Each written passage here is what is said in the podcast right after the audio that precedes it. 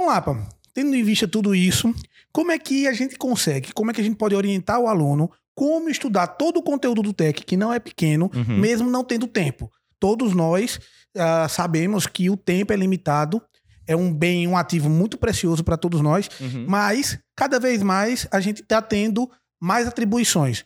E como é que a gente faz para estudar o conteúdo do TEC, mesmo tendo pouco tempo?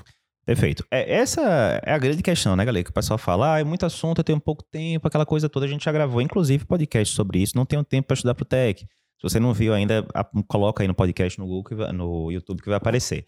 Mas assim, dando um resumo principal, é aquilo. O que é que você precisa, de forma bem direta, para passar no TEC? Acertar a questão. É fato, você pode saber muito cardiologia. Se você não acertar a quantidade de questão que você precisa, você não vai passar. Simples assim. Ok. Como é que eu acerto questão? O principal é você dominar o assunto que as questões estão pedindo. É lógico, né? Se você sabe que ele costuma pedir muito tratamento de estenose aórtica, e você sabe que as referências falam de tratamento de estenose aórtica, você já fez 10, 20 questões antes com a gente de tratamento de estenose aórtica, adivinha? Vai cair de novo e você vai acertar, porque é uma coisa previsível.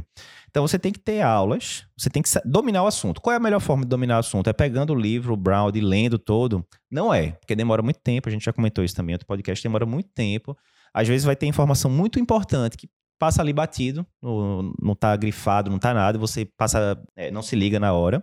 E outro ponto, às vezes você está estudando Brown, mas aquele assunto cai pela diretriz da SBC. Aí você fica ali perdido, né? Então, como tem muitos assuntos e muitas fontes, né? Livro da SBC, Brown, diretrizes e tal, o que é que você precisa? Você precisa de alguém que compile isso tudo para você e diga, meu amigo, olha, de coronariopatia crônica, o que você tem que saber é isso.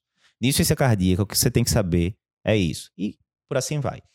Então, o principal ponto né, do, do GPS da gente, o ponto central são as aulas, né? Porque são aulas que a gente já fez essa curadoria toda ao longo de anos e anos, respondendo todas as questões do TEC, questão por questão, né?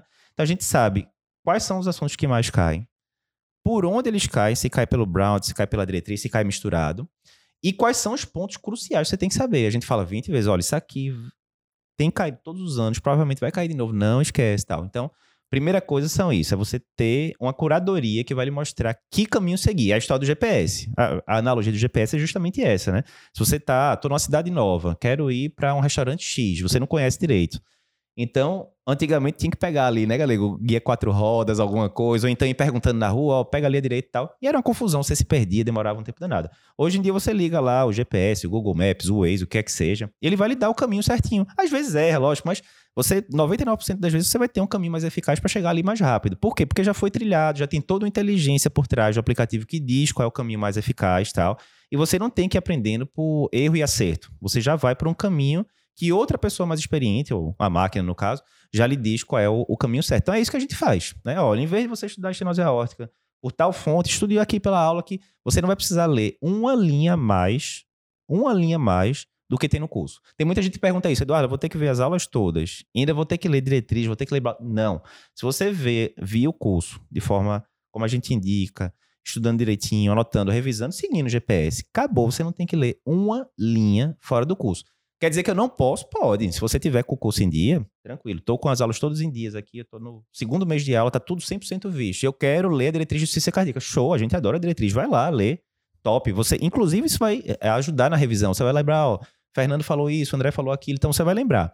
Mas a prioridade máxima, a gente brinca com os alunos, você é proibido de estudar qualquer coisa enquanto por fora, enquanto você não tiver com 100% das aulas assistidas. Então isso é crucial. uma coisa importante que para mim que nasci como procrastinador é justamente o primeiro módulo, que é o módulo de produtividade.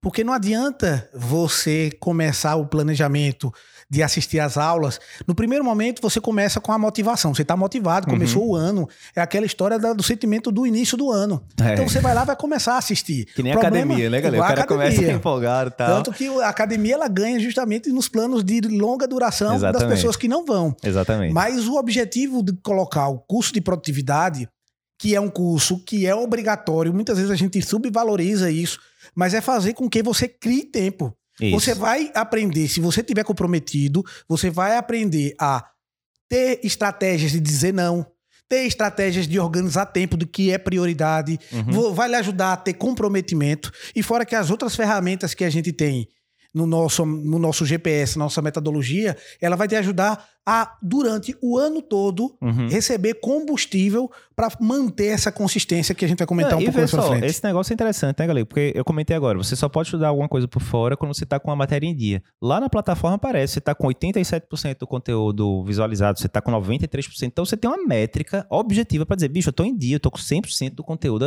Tipo, você tira aquele peso da, do ombro, né? Não, eu tô com 100% do conteúdo assistido, eu tô tranquilo. Ou o contrário, não, rapaz, eu tô vendo aqui claramente que eu tô com 60% só, tem que dar ir atrás de julgar. Então é tudo objetivo, não fica aquela coisa assim, né? É simples, mas é fácil. Pois é, essa é a citação clássica, né? A maioria das coisas que o pessoal tem dificuldade são simples, mas não são fáceis, né? Ah, perder peso, todo mundo sabe, fazer mais atividade física, comer menos tal. É simples, a fórmula é simples, mas é, é, não é fácil você implementar na prática. Então aqui é a mesma coisa, você tem que ter a disciplina, e a gente fala muito isso no curso de produtividade, daqui a pouco a gente vai falar desse, desse pilar do GPS, mas você tem que ter a disciplina, porque se você for depender só de motivação, aí negócio você falou da academia, o cara vai estar motivado em janeiro e depois a motivação vai acabando, ah, tô cansado, apareceu o plantão, apareceu isso, aquilo e não vira mais uma prioridade, né? Então você isso, tem que ter a disciplina. E por isso que o GPS ele é uma metodologia completa, porque além dele dar o conteúdo, isso. ele vai ficar te lembrando, você vai ver que outras pessoas e-mail vão toda semana. E-mail, as pessoas vão estar tá estudando, você fala, putz, a galera tá estudando, realmente tá tendo tempo e eu não tô conseguindo. Exato. Então é aquela história que você sai do seu universo